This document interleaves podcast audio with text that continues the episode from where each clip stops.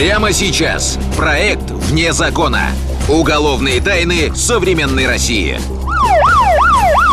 Живой факел. Облили горючим смазочными материалами и подожгли. Кто расправился с матерью? Страшный ритуал? Или семейное проклятие? Ненависть. Ни жалости, ни сочувствия. Ненависть. Она любила ее больше жизни. За это и поплатилась. Кровь имелась на тапочках, на обуви, э, на предметах э, обстановки в большой комнате.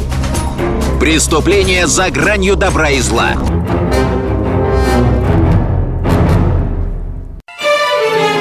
В тот день Юрий Швецов возвращался домой с работы. Уже стемнело, но фонари еще не зажглись. Вдруг из мрака на него вылетела черная тень. Мужчина замер от ужаса. Но оказалось это вороны. птиц 20, может быть. Вот. Я еще так подумал, что тут делать вороном? Юрий подошел ближе. По телу пробежали мурашки. Он словно попал в фильм ужасов. В темноте были еле заметны следы костра, обгоревшие вещи, куча хлама. А посреди Запах мне такой сразу ударил, ну, какой-то вот неприятный. И когда уж подошел, то увидел ступню человеческую. Юрий в ужасе бросился прочь от проклятого места.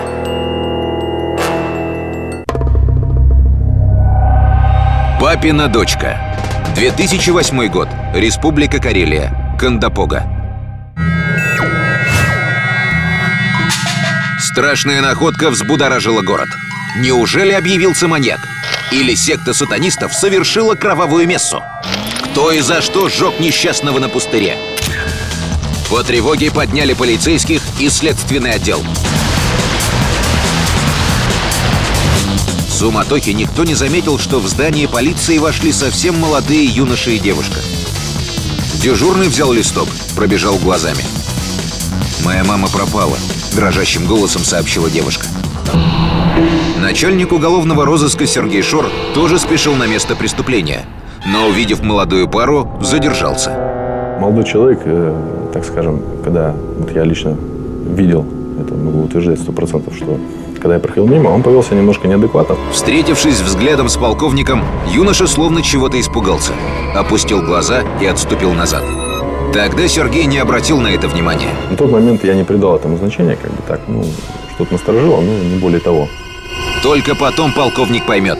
Обрати он внимание на странное поведение молодого человека, и это могло бы изменить ход расследования. Пустырь, где нашли тело, отцепили. Эксперты-криминалисты тщательно изучали детали. Любая мелочь может оказаться важной уликой. Но что тут произошло? Место преступления было очень похоже на сатанинское капище. Сатанизм – мировоззрение, в котором образ сатаны трактуется как символ могущества и свободы. По некоторым данным, культ зародился еще в Древнем Ираке. Упоминание об организованном поклонении сатане есть в средневековых манускриптах. В наши дни интерес к сатанизму не угасает. Секты сатанистов оскверняют храмы и церковные святыни, проводят обряды на кладбище, совершают ритуальные жертвоприношения. Одним из самых известных сатанистов является Чарльз Мэнсон. В 1972 году он жестоко расправился с известной американской актрисой Шарон Тейт и ее друзьями на даче кинорежиссера Романа Полански. Подобные трагедии случаются и в России. Так, в 2008 году в Ярославской области группа сатанистов похитила, жестоко убила и съела четырех подростков. Каждую из жертв сначала 666 раз ударили ножом, после чего тела убитых расчленили и поджарили на ритуальном костре. –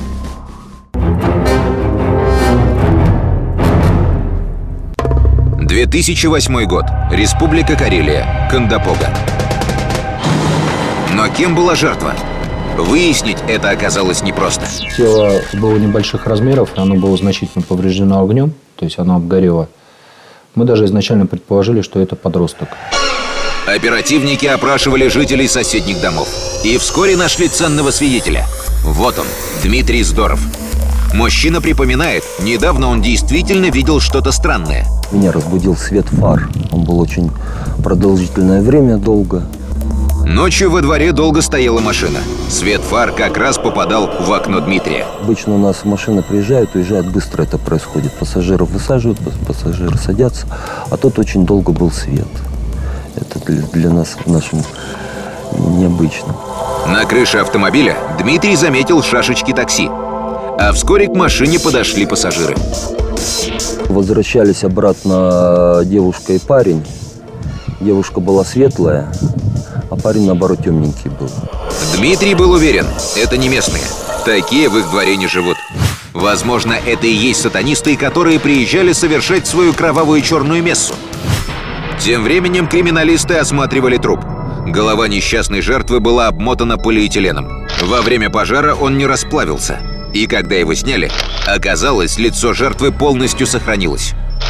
Оперативники тут же опознали погибшую. 40-летняя Тамара Кузьмина, известный в городе парикмахер. В ней опознали как раз-таки э, веселую, общительную парикмахершу из э, парикмахерской, насколько я помню, название «Завиток». Половина Кандапоги приходила к Кузьминой стричься, бриться или краситься. У них было очень много друзей. Настолько много,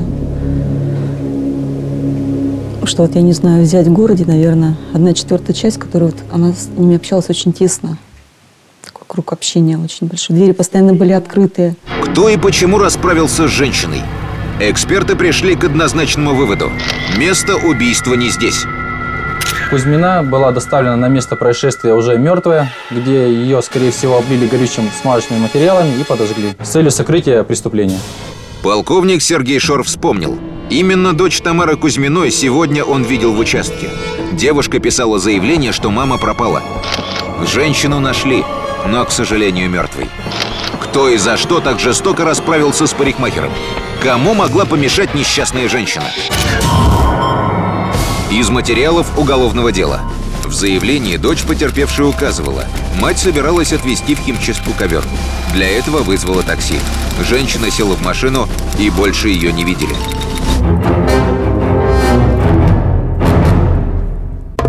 «2008 год. Республика Карелия. Кандапога. В деле о жестоком убийстве Тамары Кузьминой появилась первая версия. Женщина стала жертвой возможно, какого-то человека, когда действительно поехал, может быть, ковер свой стирать, может быть, села не в ту машину. Все указывало на то, что последним, кто видел Тамару живой, был водитель такси. Серебристой машины с шашечками. Нами и сотрудниками уголовного розыска были отработаны все частные извозчики, э, службы такси, которые расположены на территории города Кондопоги и Кондопожского района. В городе извозом занимаются всего несколько фирм. Со всех запросили список машин, которые были в ту ночь на линии. И вот результат. Макаршин Сергей был нами установлен. Э, произведен осмотр его машины.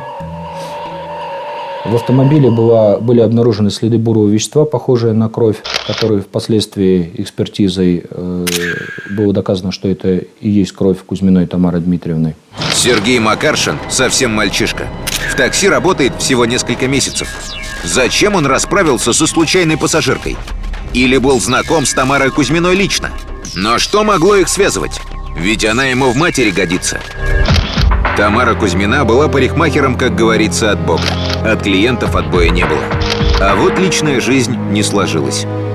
Тамара уже в сознательном возрасте вышла замуж. Ей уже было 23 года. Вначале жизнь у них с мужем вроде так и состоялась вроде и по любви. Через год в семье родился долгожданный ребенок, дочь Анечка. Тамара была счастлива, души в малышке не чаяла. Но отношения с супругом не ладились. Не прошло и года, как у них начались различные скандалы в семье. Но скандалы в основном были на почве пьянства и на почве того, что он мог привести домой девушку и так далее. Мужчина заявлял Тамаре прямо в глаза. Она ему надоела. Ему хочется новых впечатлений. Женщина долго терпела гулящего мужа, но в конце концов собралась силами, подала на развод и вычеркнула этого человека из своей жизни. Всю нерастраченную любовь Тамара отдала своей дочери, единственной родной кровиночке. Она справлялась со своими материнскими заботами. И она все-все отдавала этой девочке, Ане. Она могла сама что-то себе не позволить, но ей позволяло все. И когда она училась уже в школе, одна из первых у нас, Аня имела компьютер, у нее был мобильный телефон, у нее были караоке. Тамара работала на трех работах. С утра до вечера, иногда даже по выходным. Все для того, чтобы дочь ни в чем не нуждалась. Алиментов муж ей не платил. Она ее сама поднимала, у Ани было все за одеждой. Она больше ей покупала, чем себе. Мы даже говорили, Тамара, купи себе что-нибудь. Ну, постоянно для нее, для нее, для нее. Она просто слишком ее любила. Свою Аню. Аня привыкла, что ей ни в чем нет отказа. Когда девушке исполнилось 17, она заявила матери, что достаточно взрослая, и привела в дом 18-летнего Николая. «Теперь он будет жить с нами», – категорично заявила дочь. Друг Ани учился в ПТУ, не работал. Теперь Тамаре придется кормить еще и его. Но ради любимой дочери женщина решила терпеть и разрешила жить Коле в их квартире. Правда, в разных с Аней комнатах. Когда Тамара пропала, Аня вместе с Колей обратились в полицию. Узнав, что мать убита, с девушкой случилась истерика. Как ей теперь жить дальше? Одной. Мы сели в подъезд, она еще ко мне вплакалась, ко мне в плечо. Вот. А при этом как бы я сразу не заметила. А мой муж говорит, она же курила дорогие сигареты, не заметила? Самые дорогие. Возможно, избалованная девочка не понимала, что теперь ей придется на всем экономить. Между тем, сыщики продолжали работать с Сергеем Макаршиным. Молодой человек по-прежнему уверял, с Тамарой Кузнецовой он был незнаком, и к ее убийству он не причастен. Тогда сыщики решили схитрить. На одном из допросов Макаршину заявили «Нам все известно. Если ты не сознаешься сам, то сядешь в тюрьму. Пожизненно». И это подействовало. Молодой человек испугался. Дрожащим голосом он сообщил, что расскажет все, что ему известно. В ту роковую ночь ему позвонил друг и попросил помочь отвезти старый хлам на свалку. Пояснил водителю, что это старые вещи, которые они хотят вывести, вывести в лес и сжечь их, потому что они уже не нужны, а выбрасывать их э, они не хотели мусорить. Макаршин не заподозрил ничего плохого и согласился помочь. Друг со своей девушкой вынесли из подъезда старый ковер. Сверток казался очень тяжелым. Макаршин хотел поддержать, но друг его оттолкнул. Приехав на окраину города к пустырю, друг с девушкой вышли. Макаршин ожидал их возвращения около часа. Страшная догадка, что было в том свертке, пришла к нему позже. Подозрения у него возникли, когда он обнаружил кровь в своем автомобиле. Он испугался, как он утверждал на допросах, но правоохранительные органы об этом не сообщил, так как боялся. Макаршин назвал имена своих друзей. Николай Юсикевич и Аня Кузьмина. А ведь на утро молодые люди обратились в полицию с заявлением, что мама девушки пропала. Это оказалось невероятным. Тамара обожала свою единственную дочь. Во всем ей потакала. Так за что же девушка ее убила? 2008 год. Республика Карелия. Кандапога. С 40-летней Тамарой Кузьминой расправилась собственная дочь. Это казалось невероятным. Мать в ней души не чаяла. За что же девушка ее убила? Ну, Тамара все для нее делала, я не знаю, вот. Не знаю, везде, вот они вместе ходили под ручку, за ручку везде вот. Казалось, в семье Кузьминых царят любовь и согласие. Я была только свидетелем того, как у них все было дружно. Как Анечка готовит ужин, как Коля помогает ей, как приходит мама с работы, как они все преподносят. Мама все рассказывает, какой Коля какой хозяйственный. Посмотри, даже полы помыл сегодня.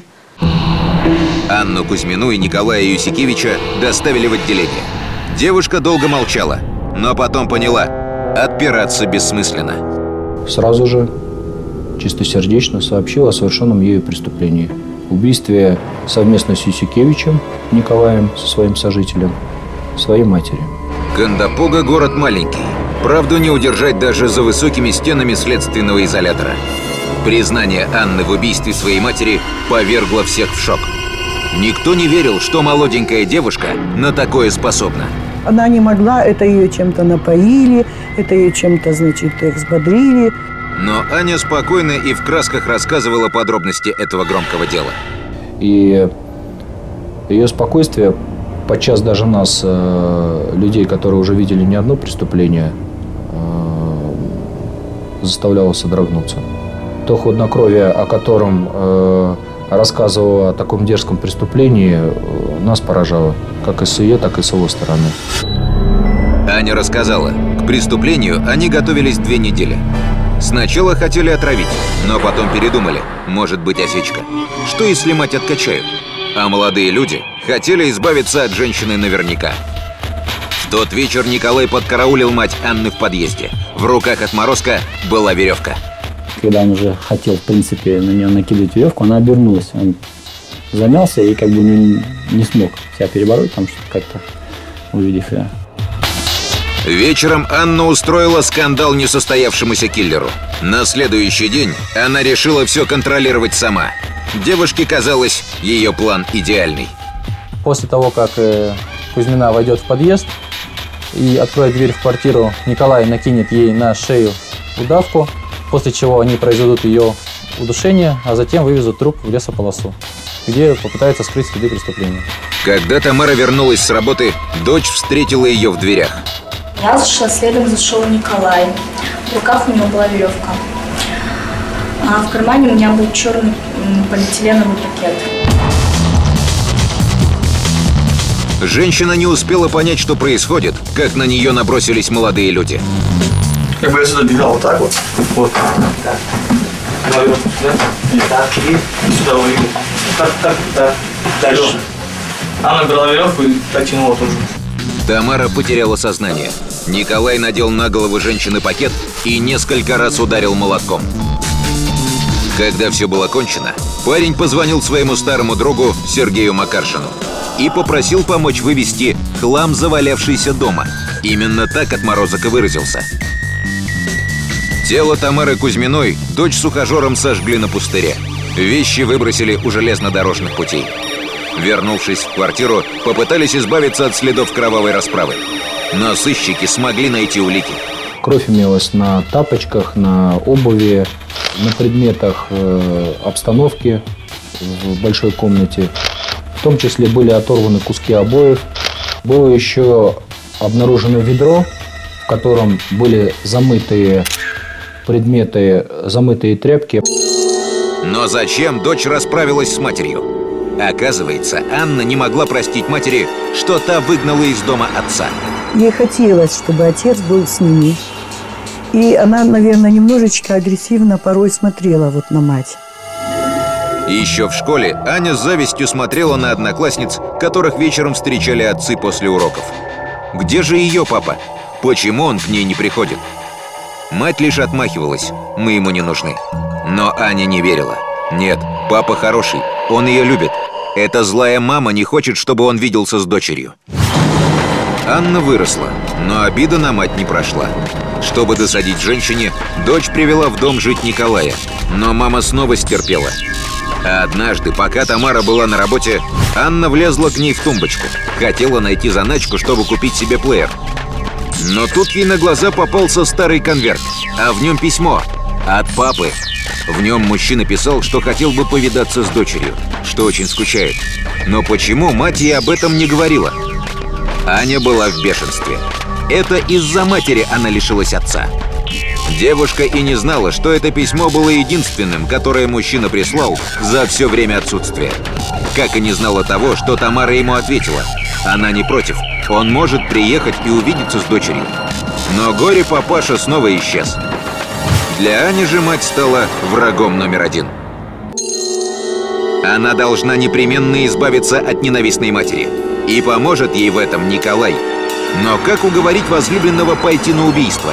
Анна за несколько дней до убийства сообщила Николаю о том, что она якобы беременна э, от него. Впоследствии эта информация не подтвердилась, она была осмотрена врачом. Николай поверил в эту ложь. Он любил Аню и хотел быть с ней. Но девушка расплакалась. Мать против их отношений. Она настаивает, чтобы Аня делала аборт и бросила Николая. Парень опешил. Как?